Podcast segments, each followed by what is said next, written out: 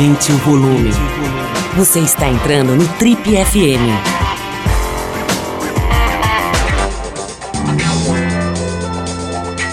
Oi, aqui é o Paulo Lima e a gente começa agora mais um Trip FM, o talk show da revista Trip. Nosso convidado de hoje nasceu filho de um pedreiro e de uma funcionária pública, na periferia da cidade do Guarujá, litoral do estado de São Paulo. Lá ele enxergou a importância da música entre os jovens da sua própria área.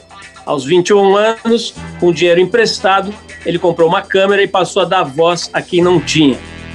Graças a um senso artístico apurado e a um excelente faro para os negócios, essa aventura deu frutos e em pouco tempo começou a surgir uma espécie de império, hoje composto por uma agência, licenciamentos de marca, produtora e um portal com conteúdo da Quebrada. Ele é um dos maiores produtores e diretores de videoclipe do país e, sem dúvida, o grande responsável pela popularização do funk. Nosso convidado de hoje é um monstro da audiência. O canal dele no YouTube soma mais de 34 bilhões.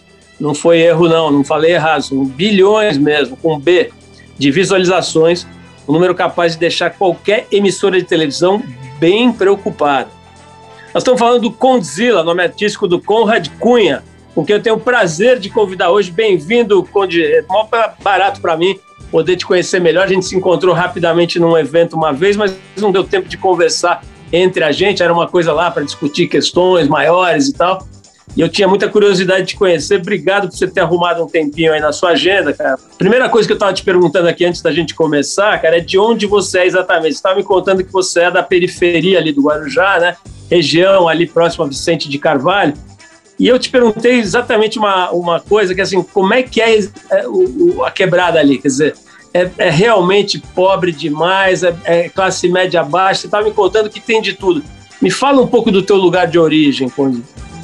Eu cresci num conjunto habitacional chamado CDHU, uh, ah, que ficava bem no fundo do bairro bem próximo do. Ficava fora da, da, da, zona urbana ali, né?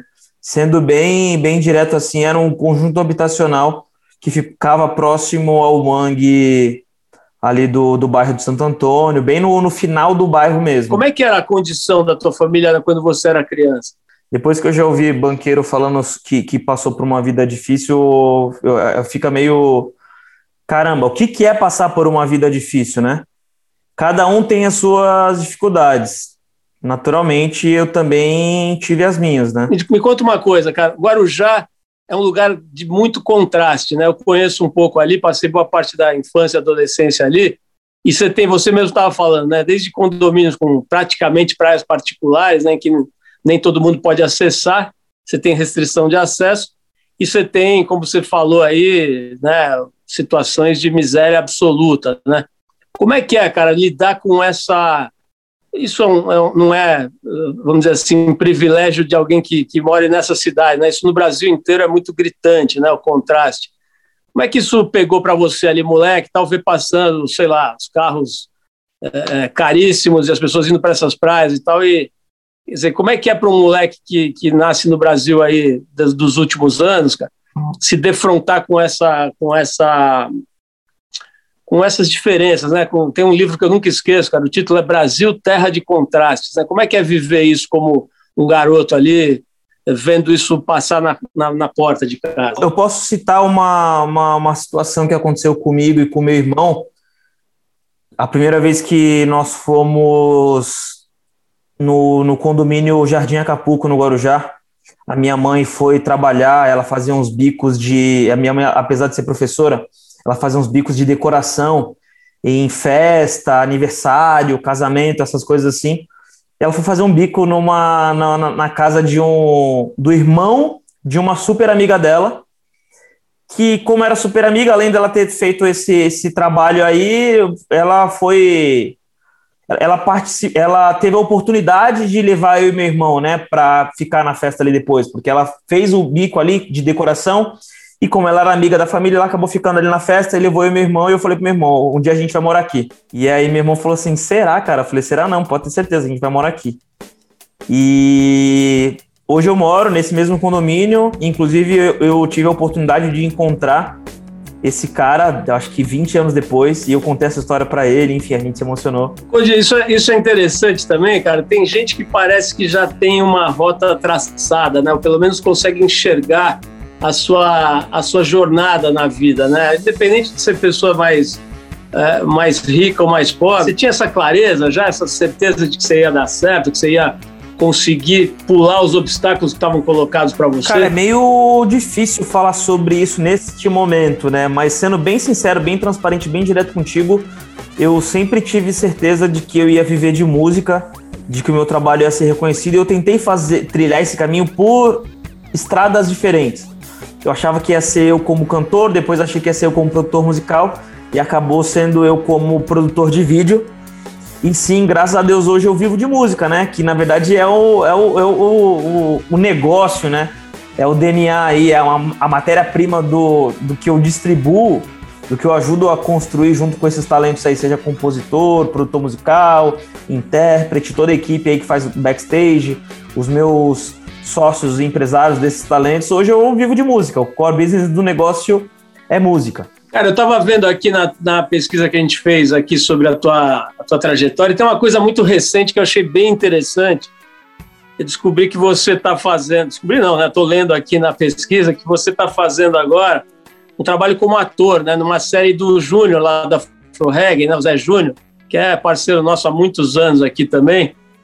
E eu achei muito legal, cara. Eu queria que você contasse um pouco, né? Como é que é alguém que ficou acho que a maior parte da vida no, no atrás da câmera, né? Assim, orientando, dirigindo, é, criando música, criando filmes, criando clipes. Como é que foi esse, esse convite e a decisão de, de falar, pô, deixa eu dar uma olhada como é que é na frente daqui. Mas a ideia de aceitar o convite era justamente isso, entender como é que funciona é, estar na frente da câmera e, e, e, antes de tudo, é participar da produção de outra pessoa. Acho que esse é o lance aí. É como participar da produção de outra pessoa eu não fazendo parte da produção, né? É isso, esse é o desafio. Esse pulo agora para o presente, né? Que você ainda nem começou a filmar, só, só aceitou o convite, vou voltar um pouquinho lá para trás, cara. Já deve ter contado isso um milhão de vezes, mas acho legal. Mas eu não tenho problema não, viu, de contar um milhão de vezes a mesma coisa. Então me conta, cara, como é que você começou a fazer clipes, né? Começou a perceber que tinha esse potencial gigante do funk que talvez estivesse ali latente, né? Mas de alguma maneira você apertou o gatilho ali, né, cara, e começou a, a, a afirmar uma estética, afirmar um tipo de linguagem que de repente tomou conta assim do país. Acho que você é um dos grandes é, das, das, grandes alavancas que projetou esse tipo de, de cultura, né? Queria que você contasse esse começo, cara, da, da, tua história. Cara, eu falo isso com maior orgulho, assim, o que seria é, é, se você fosse assistir um show do Rolling Stone e ele não, tocar, não, não tocasse Satisfaction, né? É, então, faz parte da, da minha história, eu, eu, gosto de contar isso com, com baita orgulho.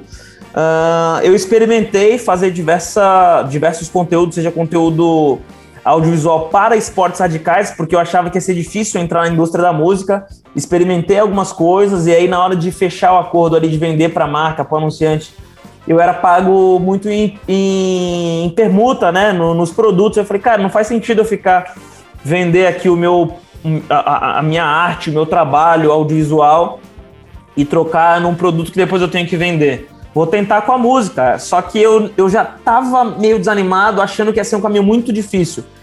Eu tinha feito vídeo de paraglide, de skate, de surf, de uma porrada de esporte, de paintball, enfim. Aí depois eu pensei, vou aplicar esse mesmo modelo para música. Então eu vou fazer dois clipes de rock, dois de axé, dois de pagode, dois de forró, dois de funk, dois de rap. E comecei a experimentar esses, esses gêneros aí. E aí eu tinha feito três videoclipes musicais. Mandei um, dois vídeos que eu tinha, que eu tinha produzido para um festival de cinema chamado Curta Santos. Eu tinha feito três vídeos de música na minha vida. Eu enviei dois e os dois foram indicados para a categoria Melhor Videoclipe. Aí eu falei, opa, calma aí, velho. Se eu fiz três na vida e do, eu enviei dois os dois foram indicados, acho que eu tenho um futuro nisso aí. E aí eu fiz um, um desses clipes era de funk, outro, outro era de, de rap. Uh, o segundo clipe de funk que eu fiz foi o do MC Boy do Charmes, Megane, que bombou, deu um milhão de visualizações em 28 dias. O terceiro de funk foi o do Guimê, tá patrão. que deu um milhão em duas semanas. Eu falei, putz, acho que eu tenho um pouco de talento, vou investir nisso aqui. O Conde, essa história é mais do que genial, né, cara? Porque é aquela, é aquela, aquela expressão em inglês, né? Self-made man, alguém que se faz com o próprio esforço e tal. Você tinha algum tipo de curso ou de conhecimento técnico, alguma coisa teórica, ou foi totalmente na, no, no instinto, na raça? Não, eu, eu fiz alguns cursos, não apenas um, mas alguns. É, quando, quando a minha mãe faleceu, ela deixou para mim um seguro de vida, né? Para mim e para meu irmão. E a gente investiu esse, esse o valor né, que ela disponibilizou, o seguro se de prêmio, mas eu não, não acredito que é um prêmio porque eu perdi a minha mãe. Uh, mas a gente pegou esse recurso e, e, e, investimos no estudo. Eu fiz alguns cursos, inclusive tem um fato curioso que eu tenho alguns cursos de fotografia, por exemplo, do mestre Alziro Barbosa, um grande nome aí do, do audiovisual, da fotografia, fotografia para movimento, que eu fiz alguns cursos com ele mais de uma vez. Os mesmos cursos, porque eu queria reforçar aquele conhecimento. Hoje ali. minha mãe está fazendo 89 anos, né? E, enfim, não preciso falar aqui sobre a importância da figura materna para qualquer pessoa, né? Até aproveito para mandar um beijo para a dona Vilma aqui. Me conta aí, bicho, da sua mãe, como é que ela era e, e que importância ela teve na tua. Quando você olha para onde você está agora, eu tenho certeza que ela colocou muito tijolo embaixo dessa laje aí, né? Fala um pouquinho dela, cara. Vamos fazer aí uma homenagem ao mesmo tempo contar a história dela para os ouvintes. Cara, eu acho que, acima de tudo, é entender que o meu lugar de privilégio foi muito baseado nessa nesse olhar visionário que a minha mãe teve lá atrás de preparar um futuro para mim para meu irmão, né? De, é, é, pensar nesse seguro de vida. Eu não sei por qual motivo ela fez três seguros de vida e nós recebemos dois e investimos no nosso estudo. E aí eu fico diariamente fazendo esse exercício de caramba, cara, por que, que ela tomou essa decisão? Não é muito comum, né? Tomar essa decisão, não é muito comum. Por que, que ela fez isso? Desde criança, ela sempre me preparou muito para isso, sabe? Eu lembro que quando eu tinha 10 anos de idade, ela me dava o, o cartão do banco dela e me ensinava aí no, no, no, no, banco, no caixa eletrônico, me explicava como é que sacava o dinheiro, me, me falava quanto que ela recebia, me mostrava o olerite, me mostrava onde estavam as, a pólice de seguro dela. Ó, oh, tá aqui guardado nessa gaveta, se acontecer alguma coisa comigo, você vai fazer isso, isso, isso. liga para fulano, ciclano Beltrano. E aí, imagina, uma criança com 10 anos, eu chorava, a senhora não vai morrer. E ela falava, eu não vou, mas se eu morrer, se eu partir, você já sabe o que vai fazer ela me preparou muito para isso, cara. Ela me preparou muito para isso. É uma mulher visionária, ela sempre acredito que ela estava um passo à frente. Uh, e hoje eu entendo que muitas, muitos sacrifícios. Hoje eu, hoje eu entendo e valorizo sacrifícios que ela fez para mim e para meu irmão. Não mediu esforço, não poupou esforços para tentar garantir uma vida mais confortável, mais digna para mim e para meu irmão, né? É, lá atrás eu não entendi algumas coisas, hoje eu super entendo, super valorizo e eu acredito que um dia a gente ainda vai se encontrar e eu vou ter a oportunidade de agradecer ela por tudo isso. Genial. O Conde, estava querendo perguntar também, cara, o que que. É assim, é, dá para ver que você tinha é, muita talento, assim, potencial como artista, né? Alguém que enxergou uma coisa que ninguém viu, que muito pouca gente viu, e enxergou de um jeito muito original. Mas também, cara, tem uma veia de empresário, aí, de empreendedor, né? Quer dizer, acho que chegar aí na, nesse projeto que você tem hoje, de agência, de licenciamento de marca, de uma série de atividades, né? E assessoria para marcas que querem entender melhor esse universo. Mas não tem uns momentos, cara, que você começa a ver, sei lá, um monte de decisão para tomar, funcionário para caramba e, e, e, muita coisa que, que te afasta um pouco da arte. Rola às vezes um pouco desse conflito ou ou tá claro? Não, sem dúvida, sem dúvida. Esse conflito acho que é, é presente, é, é, é, bastante presente. Eu acredito que é muito você equilibrar. Né? Tem uma diferença entre aproveitar a oportunidade versus perder o foco. Acho que é muito esse lance, né? Calma aí, uma oportunidade está batendo na minha porta, mas o meu core business o, o, o, meu negócio, de a natureza do meu negócio continua sendo atendida, continua sendo executada. Mas assim, o que, que você olha no teu trabalho e fala assim, puta, isso sou eu, isso é minha cara, isso é a diferença entre o que eu faço e os outros caras bons que tem por aí?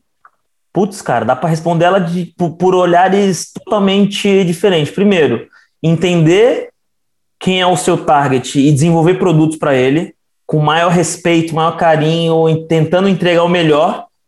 Isso é a primeira coisa. Segundo, entender que esse seu serviço, isso que você está desenvolvendo é um produto, né? E se você quer vender um produto, como que você empacota, envelopa, qual é o, o, o, o volume de, de consumo, a demanda desse consumo. Aí falando sobre aquele, aqueles dois aspectos de oferta e demanda, quantas ofertas tem para aquela demanda e aí, quando se tem poucas ofertas ou não tem oferta nenhuma, você acaba virando pioneiro em algum segmento, né?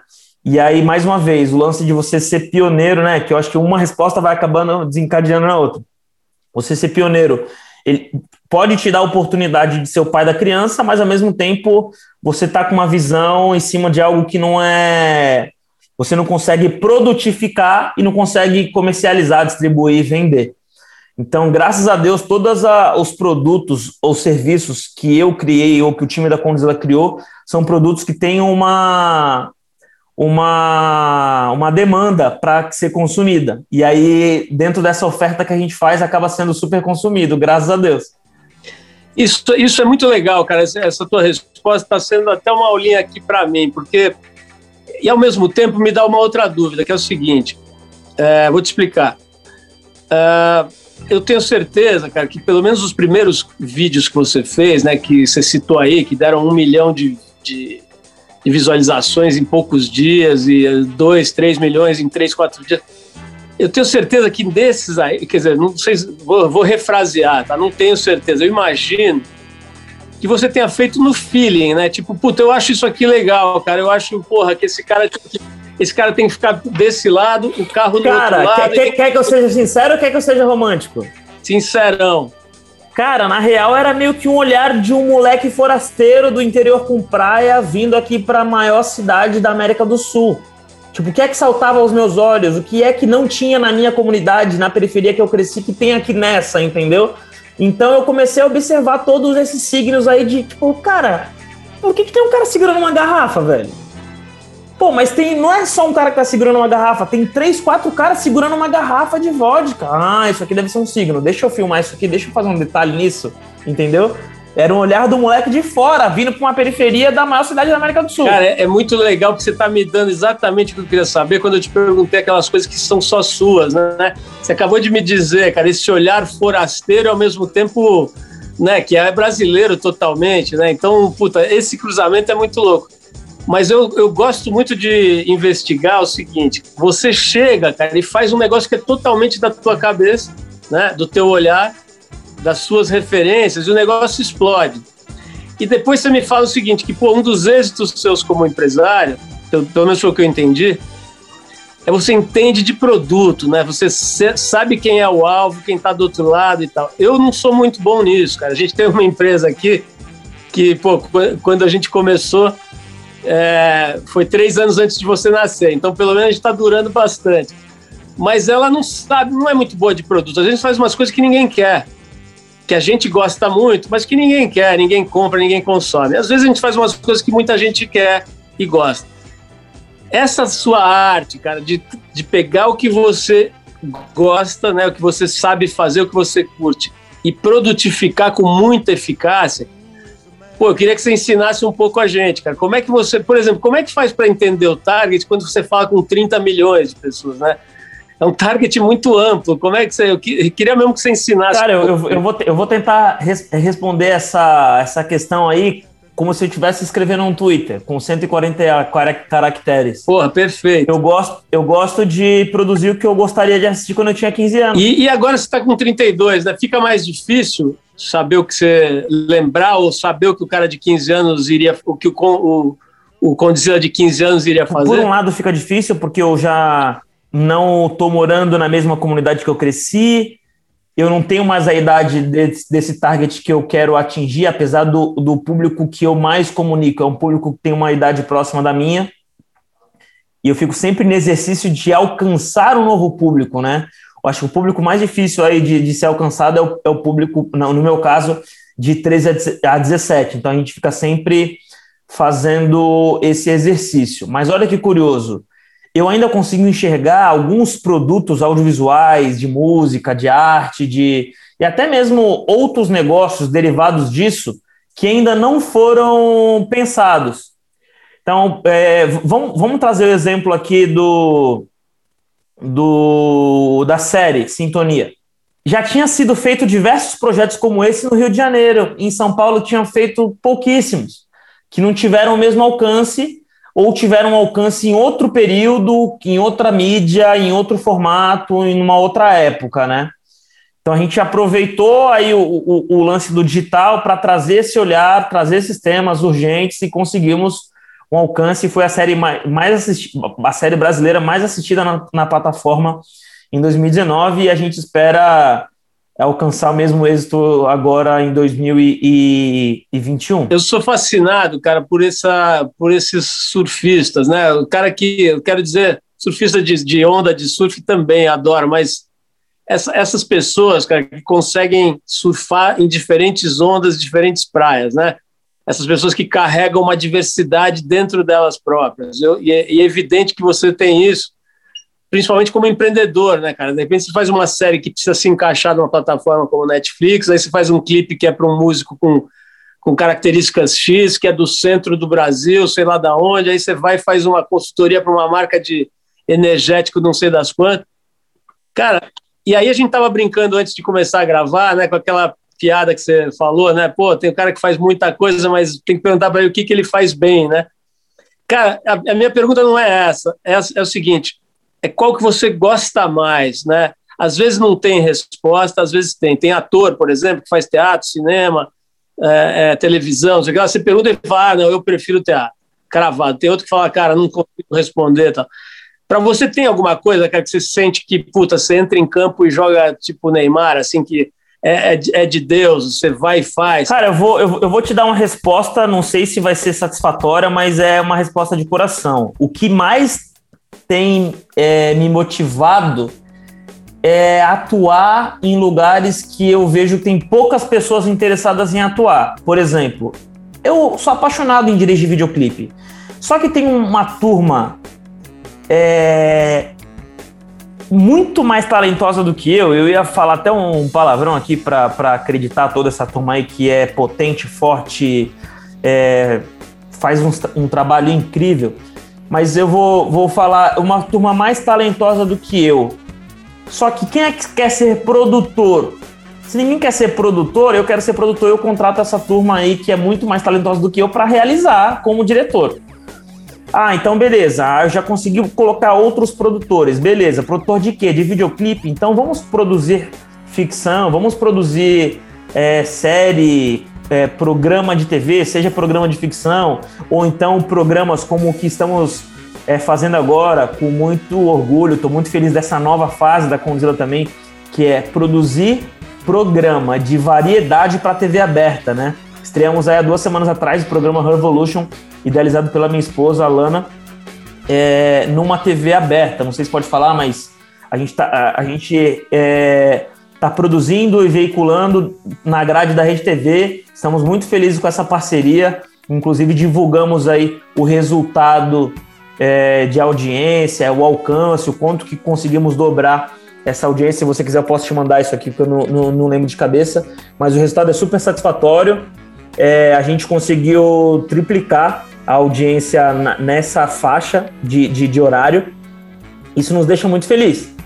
É, mas não dá para fazer sozinho, tem que ter uma baita equipe competente, né? E graças a Deus eu tenho, graças a Deus nós temos no plural, né, como, como companhia. E aí, falando de surfar novas ondas, eu gosto dessa analogia. Eu acho que só dá para surfar uma onda nova quando você tem uma equipe muito parruda, muito alinhada, muito. É, que consegue botar a mão na massa, consegue executar, entregar o resultado é, junto de você ali e aí te dá oportunidade para experimentar novas coisas, né? Então posso falar que, que, que, a gente já conseguiu fazer isso um milhão de vezes, seja com videoclipe, seja na gravadora, seja em programa de, de ficção para TV paga, seja programa de variedade. A gente só dá um passo à frente quando o nosso time está seguro de que consegue tocar aquilo ali, é, a operação está muito azeitada e dá oportunidade de experimentar outras coisas. É muito interessante ver você falar isso, você está me dizendo um pouco da sua governança, né? Como é que vocês tocam a empresa, né? É, não sei se você tem acompanhado, cara, mas tem tido muita discussão sobre modelos de governança de empresas, né? Modelo de arquitetura, na verdade, de empresa, né? Tem muita gente boa, alguns teóricos e tal, que acham que corporação muito grande não tem muito futuro, sabe? Que organizações com mais de, sei lá, X pessoas, vou, vou chutar, tá? 150 pessoas ou 200, elas começam a se desentender, sabe? Elas perdem o espírito de corpo, aquela coisa de um lutando pelo outro, disposto a morrer pelo outro, e vamos junto e tal. E elas vão tornando, se tornando animais meio paquidérmicos, que têm vida própria, que esquecem um pouco a dimensão do humano, né? Não sei se isso é verdade ou não, mas tem muita gente que, que acredita nisso. Como é que é a tua empresa, cara? Tem muita gente trabalhando junta, ou é, são satélites que você vai agrupando conforme a. Sabe, você tem um projeto de uma série. De... Cara, acho que é tudo isso aí. Acho que é tudo isso aí. Acho que é tudo isso aí. É, estamos fazendo bastante trabalho de coprodução também com companhias. Nossa, que a gente aprende muito, tem muito carinho. Além de eu ter carinho pelos fundadores, pelos colaboradores, com toda a equipe é, companhias de prestígio no, no mercado, né, como Conspiração, Gulani, né, fiz, fiz parte da conspiração, do time de diretores da Conspiração por três anos, é, e eu continuo sendo um conspirador, né, falando de, de, de conspiração filmes, tenho, tenho feito alguns projetos com eles, estou bem feliz, eu tenho aprendido muito com esses parceiros, né, então tem esses parceiros aí que a gente acaba fazendo coprodução, tem o time que a gente contrata para determinado projeto, e tem os colaboradores que estão aqui na, na linha de frente com a gente todos os dias, lutando, amarrando todas as pontas que eu, que eu deixei solta por algum novo negócio que eu trouxe e coloquei a equipe para cuidar do dia a dia, né? Então, eu acho que são todos esses formatos juntos, esses modelos juntos. Tem uma coisa que acho que ninguém, é, é, vamos dizer assim, nega, né? Ou, ou, ou, pensa diferente, que é o núcleo duro, né? Assim, a, as pessoas que, pô, que você tem próximo de você que te ajuda a navegar, né? Seria assim a cabine de comando do barco ali com, sei lá, um número geralmente pequeno de pessoas que você, né, te ajuda a definir para onde o barco vai, cara. No teu caso existe esse grupo? Quantas pessoas são mais ou menos? Como é que a coisa funciona quando vocês têm que resolver se vai fazer um programa de televisão ou não vai?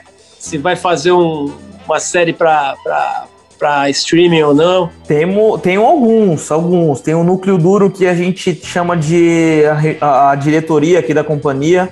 Inclusive, a gente recentemente até convidou uma pessoa que não está em cargo de diretoria só para a gente ainda, né? Mas eu acredito muito no, no talento, no potencial, é, para a gente equilibrar e ficar mesmo tanto de mulheres e homens dentro desse núcleo duro.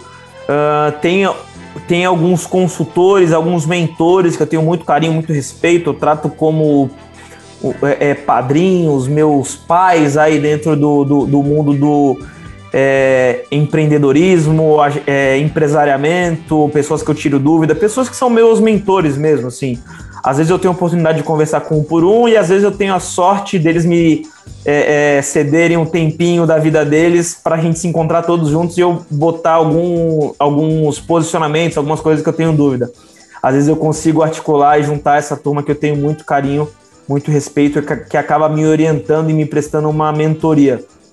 Mas eu tenho alguns desses núcleos. Ô, meu, vamos falar de um, de um outro tema, cara, que é um tema que eu gosto de abordar também com todo mundo que passa por aqui, que é dinheiro. É, não assim no, no, aspecto mais óbvio, mas eu queria saber, quer dizer, o cara que tem a tua trajetória, que hoje pô, ganha bem, é remunerado né, da forma que merece aí com, pelo seu trabalho, o que que o dinheiro, como é que você lê o dinheiro, como é que você lida com grana, o que que, ela, o que, que dinheiro representa para você na vida? Dinheiro é resultado, dinheiro é resultado, e aí é entender na, no campo que você quer atuar, o quanto de resultado financeiro que aquela atividade traz para você alinhar a expectativa, né? É, a minha expectativa nunca foi de receita, mas eu sempre soube que as atividades que eu que eu estava disposto, que eu estava interessado em atuar, geravam uma receita considerável. Mas eu sempre pensei o dinheiro como resultado do, do nosso trabalho, do nosso alcance, é, do, de quanto que conseguiu distribuir, vender, enfim, tem todos esses termos aí, dá para ter é, é, várias leituras em cima disso, né? Mas eu acho que dinheiro é resultado. E aí alinhar, alinhar o que você, a atividade que você faz, o quanto que geralmente o mercado tem praticado ali, para você não se frustrar e achar que é apenas hora homem, achar que é apenas se dedicar X horas, trabalhar X horas do dia, né? Cada um, cada atividade tem uma remuneração diferente. É como você falou, tem várias leituras, né? Tem uma que eu gosto muito, que se eu não me engano vem lá do budismo tibetano, que é a ideia de que dinheiro é uma espécie de energia como a água, né? Ela tem que vir de uma fonte limpa e ela tem que irrigar todos os lados, ela não pode ser represada demais sem ser repartida, porque senão ou o reservatório vai explodir ou quem tiver sem vai vir buscar, né? Queria que você falasse um pouco desse lado, sabe? Num país que tem tanta dificuldade de, é, tanta, tanta disparidade na distribuição de renda, né? Você viveu isso muito na pele, né? Na, na época de, de, de mais jovem e tal. Dizer, é, essa força, agora a gente viu, por exemplo, o, MC Kevin, né? Não sei se, se era teu amigo, se era próximo de você, mas assim, você vê pelos relatos aí da, da, da situação trágica aí da, da, dessa morte dele, né? Tão precoce, cara você vê que tinha uma, uma coisa da grana ali, dessa energia meio louca da grana, do poder, de você poder tudo de repente e tal. E certamente tem esse componente nessa morte tão triste desse menino, né? Queria que você falasse um pouco sobre essa energia, sabe? Sobre pessoas que às vezes não têm essa mesma, sei lá, essa, essa, essa ponderação, essa maturidade que você aparenta ter, cara, com relação à grana aí a energia pode sair do controle, né? Pode ficar, o bagulho pode ficar doido, como diz a molecada, né? Queria que você falasse um pouquinho disso, assim, dessa energia que precisa ser muito bem cuidada, né? Primeiro, aproveitando aí o gancho, né, de, de falar sobre essa perda aí do Kevin, sim, é, a gente trabalhou junto lá atrás, é, eu, eu realizei alguns videoclipes dele, e com muita tristeza aí que a gente perde esse, esse ícone, essa, essa personalidade tão forte dentro do, do mercado do funk, né, dentro da indústria do funk, uma perda aí tanto para a viúva dele, para a mãe, né, para toda a família, para o público do funk, para os empresários, né, para a GR6. Eu agradeço a oportunidade de ter, de, de ter trabalhado com ele, né. É, agora, respondendo a tua pergunta, eu acho que a gente precisa construir é, uma sociedade baseada em, em, em no, no, nos valores, né? É, falando tipo de outro assunto, não, não, não tô querendo misturar os dois assuntos aí, mas falando de, de grana, exposição, mídia, é, para não apenas para a garotada que vem de periferia, para se, seja um atleta, seja um cantor. Uh, é, é, muito curioso e perigoso esse mundo digital que a gente está vivendo, né? É, a gente tem a oportunidade de dar uma, uma, uma, explodida muito forte e eu acredito que você ganha exposição antes de ganhar dinheiro. Então é meio, é meio curioso essa equação, né? Porque você fica conhecido através do trabalho que você faz e ainda não, não, não começou a gerar receita de fato, né? Onde interessante você falar isso, cara, porque eu não sei se eu estou enganado, mas me parece que você é um cara que não gosta muito de aparecer, né? Você não fica muito exposto, assim, considerando a, a amplitude aí do seu trabalho, né? As coisas pô, geniais aí que você fez e faz, e principalmente o alcance, né? Esses números assim estratosféricos. Você é um cara que aparece bem pouco, né? Se, se você comparar com esse com a potência do seu trabalho. Isso é, vamos dizer assim, é parte do teu jeito ou é uma, é, é uma estratégia assim de, de, se proteger um pouco, de se preservar? Cara, eu sou um trabalhador, imagina que eu sou um tra...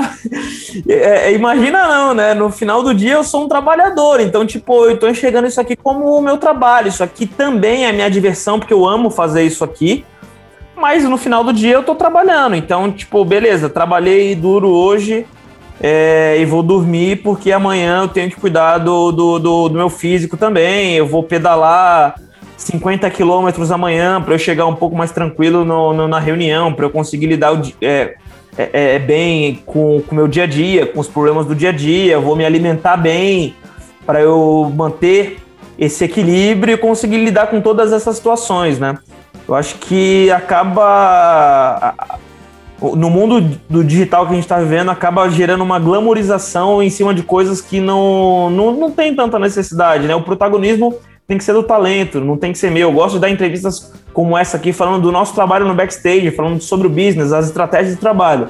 Mas o protagonismo de frente para a câmera tem que ser dos talentos, tem que ser dos cantores, dos atores tudo mais. Bom, uh, vamos falar um pouquinho aqui para fechar, o Conde, do, do Sintonia, cara. Você mencionou esse projeto que, puta, como você já falou, né? Foi uma das coisas mais bem-sucedidas na história, eu acho, da, da produção de audiovisual recente no Brasil. Cara, me conta um pouco assim do, dos ingredientes que você acha que fizeram esse trabalho dar essa explodida fenomenal. Vou falar uma coisa aqui, cara, que eu acho que vai acertar na mosca. Eu pensei, caramba, será que eu vou ter a oportunidade de viver esse, essa experiência de novo? Produzir uma, um programa de TV paga? uma ficção, ah, eu vou juntar três. Eu vou juntar três histórias. Histórias que fizeram parte ali do, da comunidade que eu cresci e tudo mais. Que é a música, a igreja e o crime. Eu vou sintetizar isso tudo dentro de. Vou, vou, vou, vou contemplar isso tudo, vou consolidar isso tudo dentro de um único projeto audiovisual. Que aí eu acho que vão comprar. Acho que vão comprar a minha ideia. E aí a ideia era matar uma mosca com um tiro de bazuca. Falei, cara, eu não sei se eu vou ter a oportunidade de criar, dirigir, produzir uma, uma, uma obra de ficção novamente. Então eu quero fazer o negócio funcionar. Eu juntei esses três elementos, claro que não sozinho, né? Tive aí a colaboração do Guilherme Quintela, que criou junto comigo, e o Felipe Braga, que criou junto comigo. Felipe Braga, é, Rita Moraes e Alice Braga que são produtores da primeira temporada da série, que venderam esse projeto para Netflix e a gente alcançou esse resultado. Agora, respondendo mais uma vez diretamente a tua pergunta, era juntar três elementos que eu sabia que eram super fortes e eu pensei, eu acho que eu não vou ter oportunidade de viver essa experiência de novo, então eu preciso matar uma música com um tiro de bazuca. É muito legal também essa tua esse teu ecletismo, né, nas, nas parcerias, né?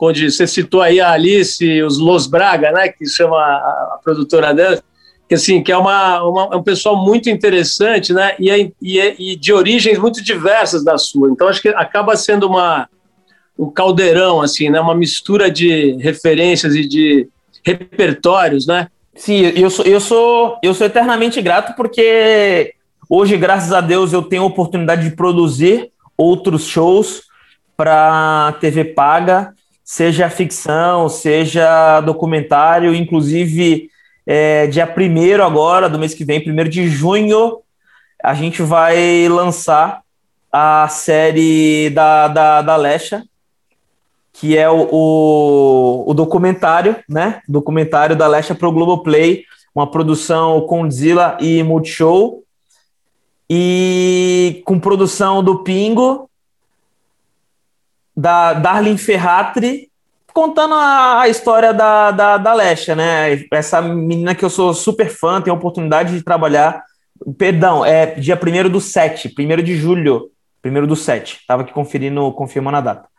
É, eu sou padrinho de casamento dela e do Guimê, e quem criou esse projeto, quem dirigiu essa série foi o Tico Fernandes, que é um diretor nosso aqui da Conzilla, ele começou dirigindo videoclipe, hoje ele é nosso diretor de criação aqui também, criador, está criando diversos projetos. Ele criou essa, esse documentário da Lesha e dirigiu. Eu tive a oportunidade de produzir junto com a Ellington Pingo e a Darlene, Darlene que é a mãe da Lesha, que é minha sócia também.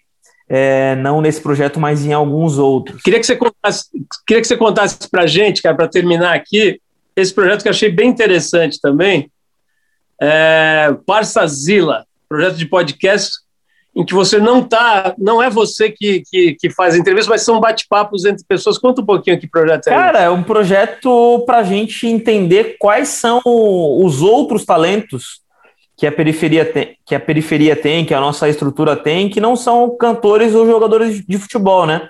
Eu estou muito focado nesse olhar também de quais são os outros talentos da periferia, porque fica aquele discurso de ah, antes o menino queria ser jogador de, de futebol, agora ele quer ser cantor de funk. Não é apenas isso, tem diversos outros talentos na periferia também. E são esses talentos que a gente quer mostrar, não apenas no, no podcast, mas nos conteúdos que a gente tem desenvolvido, criado para o portal. Né? A gente está nesse trabalho aí de, do, do portal Condzilla fazendo conteúdo de lifestyle, de comportamento, tem quatro anos mais ou menos. Então é mostrar os outros talentos que tem na periferia, que não é apenas jogador de futebol ou cantor. Pô, genial, Conde. Olha, já estou curioso para ouvir esse podcast aí, vou querer ver e todo o teu trabalho. Eu queria te dar os parabéns, cara, pelo por esse uso inteligente, né, das ferramentas que o mundo oferece hoje.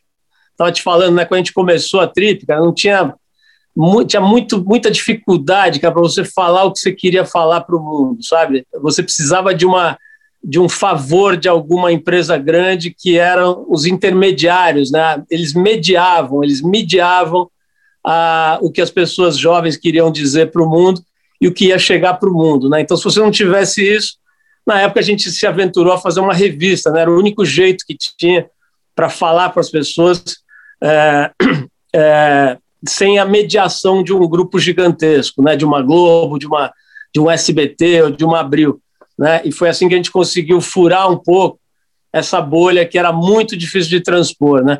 Então é muito legal ver ver caras como você, cara, que souberam usar essa potência do digital, né, cara, para dizer o que pensa, para mostrar a cultura que está em volta, mostrar o que você acredita. Acho que isso é realmente uma das coisas legais dessa época que a gente está vivendo. Então, quero te dar os parabéns aí por saber usar bem essas ferramentas, né? O que a gente estava falando agora há pouco, né? quando você usa bem essas ferramentas, elas são, elas são escadas, né, catapultas, na verdade, elas te projetam lá para cima rápido, e quando o que você tem a dizer é de qualidade, isso vai mais rápido ainda, né? Então acho que você conseguiu fazer a não só a cultura do funk, mas um olhar para uma parte do Brasil, né, que era muito é, muito pouco vista.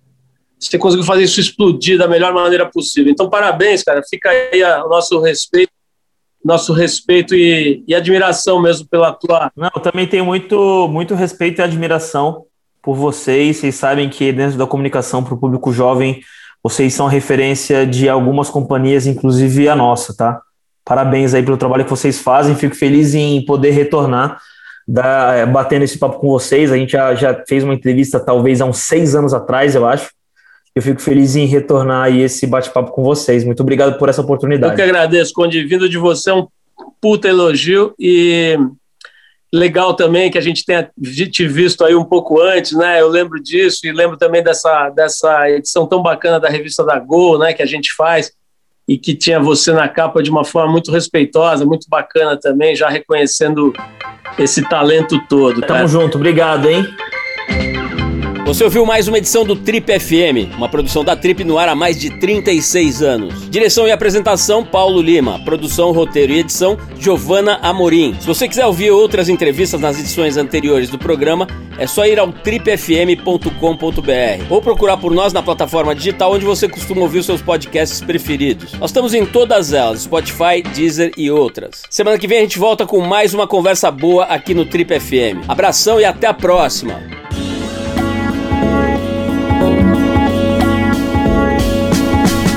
Você ouviu Trip FM.